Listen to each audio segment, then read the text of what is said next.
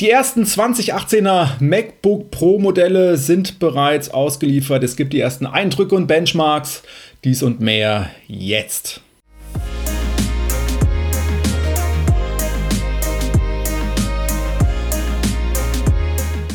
Hey, ich bin Jan von UMac mit einem neuen Podcast und mit aktuellen Apple News. Und zu dem neuen MacBook Pro kommen wir gleich, doch in der ersten Meldung dreht es sich um die künftige iPhone-Generation. In einem der letzten Videos hatten wir ja schon kurz berichtet darüber, dass LG so drei bis fünf Millionen OLED-Panels für die künftigen iPhones produzieren wird. Und das wird wohl nicht das einzige sein, denn laut der Digitimes soll LG auch bis zu 20 Millionen LCD-Panels für das Einstiegs-iPhone liefern. Quasi der Nachfolger des iPhone 8, das iPhone 8 Plus, kommt ja auch mit einem LCD-Display, aber dann auch mit der Notch und mit Face ID und allem drum und dran. Also da bin ich echt mal gespannt, auch wie dieses iPhone dann aussehen wird. Und für LG ist das natürlich ein recht großer Deal. Bei den OLEDs macht man so ein bisschen Konkurrenz äh, zu Samsung und bei den LCD, LC-Displays ist man dann relativ groß mit dabei. Und Apple scheint wohl auch ziemlich zufrieden zu sein, was LG so mit den eigenen Smartphones so macht und hat deswegen wohl auch diesen großen Auftrag vergeben. Apple feiert den World Emoji Day und hat dementsprechend auch eine Pressemeldung rausgebracht. Das haben die letztes Jahr auch schon so gemacht, denn in diesem Jahr wird es dann noch 70 neue Emojis geben, wenn dann auch die neuen Betriebssystemversionen dann rauskommen für iPhone, iPad und Co. Und äh, es werden ja nicht nur neue Smileys sein, mit denen man dann noch mehr Gefühle ausdrücken kann, sondern natürlich wird es dann auch neue Tiere, Food, Sport und so weiter geben. Das heißt, äh, man hat dann noch mehr Möglichkeiten, kreativ zu werden in seinen Nachrichten. Und ich habe mir mal so ein paar Smileys äh, und Emojis angeguckt. Ich fand eigentlich dieses Freezing Face Smiley schon ziemlich cool. Das ist vielleicht so mein Favorit. Und bei den anderen muss man dann einfach mal gucken, wann die dann so zur Anwendung kommen, wenn dann die Emojis da sind. Und endlich da sind auch die neuen MacBook Pro, auch wenn es ein bisschen überraschend war. Aber inzwischen haben ja einige von euch schon bestellt. Der ein oder die andere hat sogar vielleicht schon geliefert bekommen. Und so geht es natürlich auch vielen Reviewern und Tech-YouTubern. Deswegen gibt es auch die ersten Eindrücke und Benchmarks. Und man muss ja sagen, äußerlich gibt es ja gar nicht äh, so viel Neues zu berichten. Also die Unboxings sind, glaube ich, gar nicht so spektakulär. Farben gleich, Anschlüsse gleich alles gleich. Aber wenn man es noch nicht eingeschaltet hat, auch schon im ausgeschalteten Zustand so ein bisschen drauf rumklimpert, dann wird man wahrscheinlich merken, dass es schon mal Änderungen bei der Tastatur gibt. Die soll ja tatsächlich auch ein bisschen leiser sein als beim Vorgänger, beziehungsweise ist so, wenn man so die ersten äh, Vergleiche sich mal so ansieht.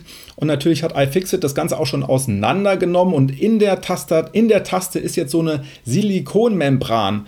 Äh, die eigentliche Technik des Butterfly-Mechanismus äh, ist wohl gleich geblieben. Das heißt, ob jetzt diese Fehler, die bei den äh, bisherigen MacBook Pro aufgetreten sind, ausgeräumt werden können in Zukunft bei den Tastaturen. Wir werden sehen. Natürlich kann so eine Silikonmembran ein bisschen dafür schützen, dass da Staub eindringt, aber es ist nicht ganz dicht, es ist nicht ganz abgeschlossen. Also es besteht immer noch die Möglichkeit, dass irgendwelche Krümel oder Staub trotzdem da irgendwas blockieren. Das muss man dann halt einfach mal sehen aber zumindest ist die Tastatur definitiv leiser. Äh, die Vorgänger MacBook Pro bekommen allerdings nicht die Butterfly-Tastatur der dritten Generation, wenn sie jetzt in dem Austauschprogramm sind.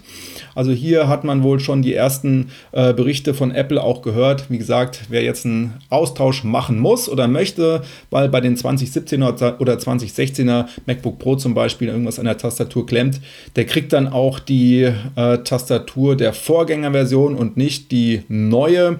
Und sollte bei den neuen MacBook Pro jetzt, bei den 2018er MacBook Pro irgendetwas kaputt gehen vor September, dann hat man ganz gute Chancen, dass man das Gerät komplett getauscht bekommt.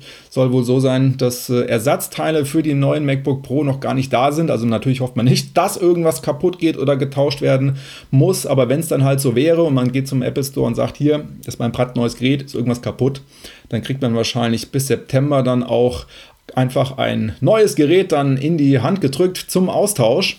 Aber hoffen wir natürlich mal, dass da nichts passiert und dass alle neuen MacBook Pro super zuverlässig laufen und besonders, dass sie schnell laufen und das tun sie. Die ersten Geekbench-Ergebnisse wurden inzwischen hochgeladen. Natürlich haben die MacBook Pro jetzt alle die Prozessoren der neuesten Intel-Generation, aber sie sind schon ziemlich schnell. Also das 13 Zoll MacBook Pro wurde natürlich als Pro-Modell auch besonders aufgewertet, weil es bringt jetzt quasi in der Basis-Config schon die vier Kerne mit.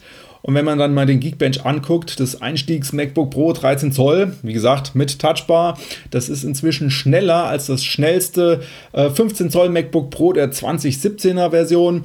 Also das ist schon ziemlich beeindruckend, was sich da zumindest auf Prozessorseite getan hat äh, im Multicore-Benchmark. Das ist schon ziemlich, ziemlich cool. Aber auch das 15 Zoll MacBook Pro muss ich natürlich nicht verstecken.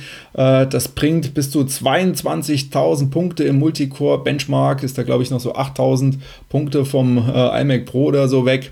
Also da hat sich schon einiges getan. Ist alles sehr, sehr schnell geworden. Und auch die SSDs haben sich im Benchmark nochmal verbessert. Man kriegt ja beim 15 Zoll MacBook Pro bis zu 4 Terabyte. Und äh, da muss man sagen, das sind wohl die schnellsten SSDs beim Lesen und beim Schreiben, die bisher in den ja, MacBook Pro verbaut worden sind. Also die Zahlen sind da schon ziemlich beeindruckend. Und wie gesagt, das 13 Zoll MacBook Pro hat wirklich eine Aufwertung bekommen, jetzt mit den vier Kernen. Leider kriegt man keine 32 GB RAM, aber wie gesagt, die 16 GB sind ja auch nicht schlecht keine dedizierte Grafikkarte, 2 Terabyte. Aber wenn man das wirklich so als mobiles Gerät für unterwegs nutzt und man kommt dann an den Schreibtisch und schließt an ein Thunderbolt-Display oder auch an ein LG-Display an und hat dann vielleicht noch eine externe Grafikkarte, dann hat man ein richtig cooles System. Ja, und das alles mit einem 13 Zoll MacBook Pro als Basis. Und jetzt gibt es ja auch diese neue Blackmagic eGPU mit einer AMD Radeon Pro 580, 8 GB. Und die gibt es ja Apple exklusiv exklusiv. Die kann man natürlich an 15 Zöller, aber auch an 13 Zoll MacBook Pro anschließen. Aber hat halt die Besonderheit, dass es auch einen Thunderbolt 3 Anschluss hat und natürlich dann dafür ausgelegt ist, auch an diesem LG Ultrafine 4K, 5K angeschlossen zu werden oder halt an ein Apple-Display. Aber es ist schon eine ziemlich coole Sache und wie gesagt, man kriegt dann so in dem ganzen Verbund eine ziemlich große Performance hin bei solchen ja, MacBook Pro-Modellen, was man halt vorher in der Form so noch nicht hatte. Und was, glaube ich, auch eine ganz gute Meldung ist, die Displays können ja jetzt auch True Tone, die haben das True Tone Feature und das funktioniert auch, wenn man ein LG Ultrafine oder ein Apple Thunderbolt Display anschließt. Also wie gesagt, alles in diesem Verbund eine extreme Aufwertung dieser Geräte. Und wie gesagt, die ersten Videos sind ja draußen. Und ja, ich würde mich freuen, wenn ich in der Generation wäre, die jetzt nicht gerade vor ein, zwei Jahren sich ein neues MacBook Pro geholt hat. Aber ich bin mir sicher, es wird auch in Zukunft mal wieder neue MacBook Pro geben, die man dann, äh, wo man sich dann drauf freut, wenn man dann sein altes Gerät dann irgendwann mal ablöst. Und dann gibt es natürlich noch pünktlich jetzt, äh, ja, zum Start würde ich fast schon sagen, die Back-to-School-Aktion von Apple. Äh, es gibt unterschiedliche Beats-Kopfhörer kostenlos zur Auswahl, wenn man ein Mac, egal welchen Mac oder auch ein iPad Pro kauft. Man kriegt natürlich Bildungspreise, das heißt, die Geräte sind an sich dann schon ein bisschen günstiger. Beim Mac-Kauf kriegt man zum Beispiel noch 20% Nachlass auf Apple Care und beim iPad Pro ist der Apple Pencil da ein bisschen günstiger. Ähm, Aktion geht wahrscheinlich bis Herbst äh, nutzen dürfen sie, glaube ich, ja, äh, Leute, die in Bildungseinrichtungen arbeiten, also nehme ich mal an, ja, Lehrer und Dozenten und dann natürlich noch Studierende an Hochschulen, beziehungsweise deren Eltern, die für diese Studierenden die Macs oder iPad Pro dann kaufen.